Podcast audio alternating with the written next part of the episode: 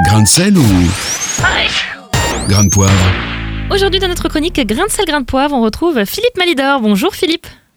Bonjour Lisa, bonjour Nathanaël. Alors ce matin, vous souhaitez réagir sur l'actualité Oui, eh bien, faut-il déboulonner les statuts d'esclavagistes? Faut-il écrire notre histoire autrement? Alors je vous propose d'apporter une petite contribution au débat. Et alors que pensez-vous de cette mode du démontage des statuts de personnages contestables, en particulier des esclavagistes?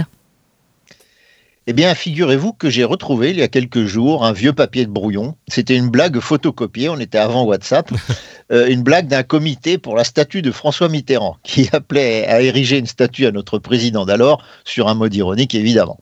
Euh, il y a quelques années, j'avais suggéré qu'on débaptisât la place d'Italie, la gare d'Austerlitz, la rue d'Ulm, ou d'Ulm, je ne sais pas comment on dit, le pont d'Iéna, l'avenue de Wagram, autant de traces de la gloire napoléonienne qui ne me semble pas être à l'honneur de la France. Et vous avez été entendu?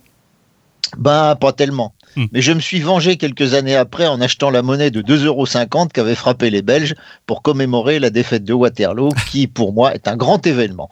Chaque pays a donc sa vision de l'histoire. Mais alors comment faire quand elle est contestable, voire condamnable?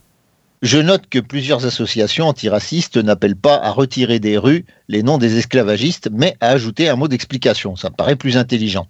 Sans oublier que ce sont les dictatures qui font disparaître les noms et les personnes, comme Staline sut si bien le faire jusque sur les photographies. Mm. Alors des gens pourraient contester les rues Robespierre, coupeur de tête, Michel Servet, hérétique, Calvin, qui instruisit le procès du dit hérétique, Charles Martel, qui n'aimait pas les arabo-musulmans, Jean Cocteau, qui s'accommoda fort bien de l'occupation allemande, MacDonald, nom de plusieurs euh, hommes politiques dont le nom évoque la malbouffe.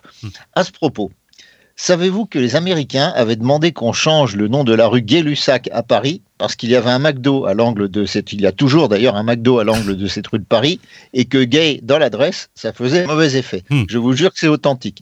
Bon, la demande heureusement a été refusée, mais on pourrait longtemps s'amuser comme ça. Quoi. Alors Philippe, vous êtes un lecteur de la Bible. Est-ce que, pour le sujet qui nous occupe, il y aurait euh, quelques enseignements à en tirer? Oui, euh, car ce qui me frappe euh, depuis longtemps dans la Bible, c'est qu'on n'y cache pas les mauvais dirigeants, ni leur turpitude, ni leurs crimes, à commencer par les écarts de conduite de David, puis de son fils Salomon. Mais il y a une observation encore plus stupéfiante. Après Salomon, il y eut en Israël une scission entre le royaume du Nord et le royaume du Sud. Au Nord, tous les rois sont mauvais et on connaît leurs noms. Au Sud, il n'y en a que 6 de bons contre 14 de mauvais, dont une femme. Donc, au lieu de réécrire l'histoire et de cacher le mal, on l'a exposé pour le dénoncer. C'est une des choses qui me font dire que ceux qui, pour des raisons religieuses, ne veulent pas qu'on critique Israël aujourd'hui, ont une curieuse lecture de la Bible. En fait, il faudrait que nous fassions surtout un effort de lucidité. Et je ne suis pas sûr que mes compatriotes, pourtant si susceptibles, aient raison de trop souvent admirer Louis XIV et M. Bonaparte sous prétexte que ce furent des grands hommes. Merci beaucoup Philippe Malidor. Retrouvez ce rendez-vous en replay sur farfm.com.